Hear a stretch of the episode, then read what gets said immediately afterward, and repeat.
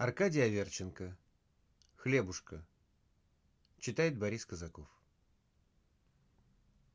У главного подъезда монументального здания было большое скопление карет и автомобилей.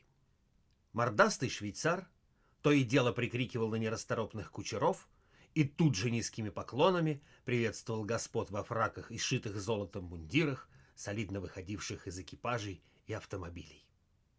Худая деревенская баба в штопанных лаптях и белом платке, низко надвинутом на загорелый лоб, робко подошла к швейцару.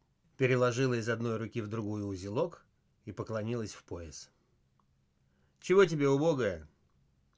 «Скажи-ка мне, кормилец, что за господа такие?» «Межсоюзная конференция дружественных держав по вопросам мировой политики». «Ишь ты!» — вздохнула баба в стоптанных лопатках. «Сподобилась видеть». «А ты кто будешь?» — небрежно спросил швейцар. «Россия, благодетель, Россеюшка. Мне бы тут за колонной постоять, да хоть одним глазком поглядеть, какие такие бывают конференции. Может, и на меня, сироту, кто-нибудь глазком зиркнет, да обратит свое такое внимание». Швейцар подумал, и хотя был иностранец, но тут же сказал целую строку из Некрасова. «Наш не любит оборванной черни». А, впрочем, стой. Мне что? По лестнице сходили разные. И толстые, и тонкие, и общипанные, во фраках и дородные, в сверкающих золотом сюртуках с орденами и лентами. Деревенская баба всем низко кланялась и смотрела на всех с робким испугом и тоской ожидания в слезящихся глазах. Одному расшитому золотом с ног до головы и обвешанному целой тучей орденов она поклонилась ниже других. «Ишь ты!» — тихо заметила она швейцару. «Это, верно, самый главный». «Какое!» — пренебрежительно махнул рукой швейцар. «Внимание не стоящий. Румын». «А какой важный!» Помню, было время, когда у меня под окошком на скрипочке пиликал. А теперь ишь ты. И где это он так в орденах вывалился? И снова на лице ее застыло вековечное выражение тоски и терпеливого ожидания. Даже зависти не было в этом робком сердце.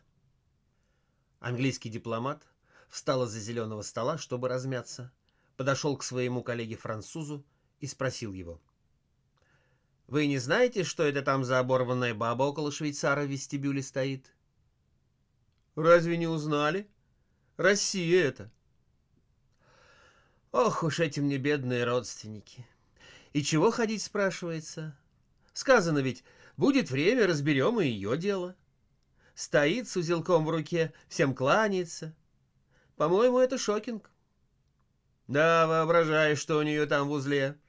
Наверное, полкоровая деревенского хлеба и больше ничего.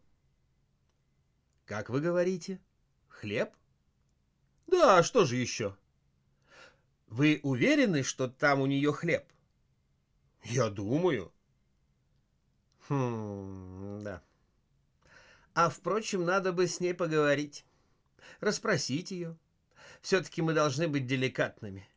Она нам войну здорово помогла.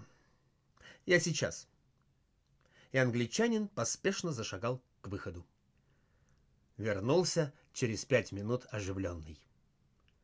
«Итак, на чем мы остановились?» «Коллега, у вас на подбородке крошки». «Хм, откуда бы это?» «А вот мы их платочком». Увязывая свой похудевший узелок, баба тут же быстро и благодарно крестилась и шептала швейцару. Ну, слава богу. Сам-то обещал помочь. Теперь поди недолго ждать. И побрела во свояси, сгорбившись и тяжко ступая усталыми ногами в стоптанных лопатках.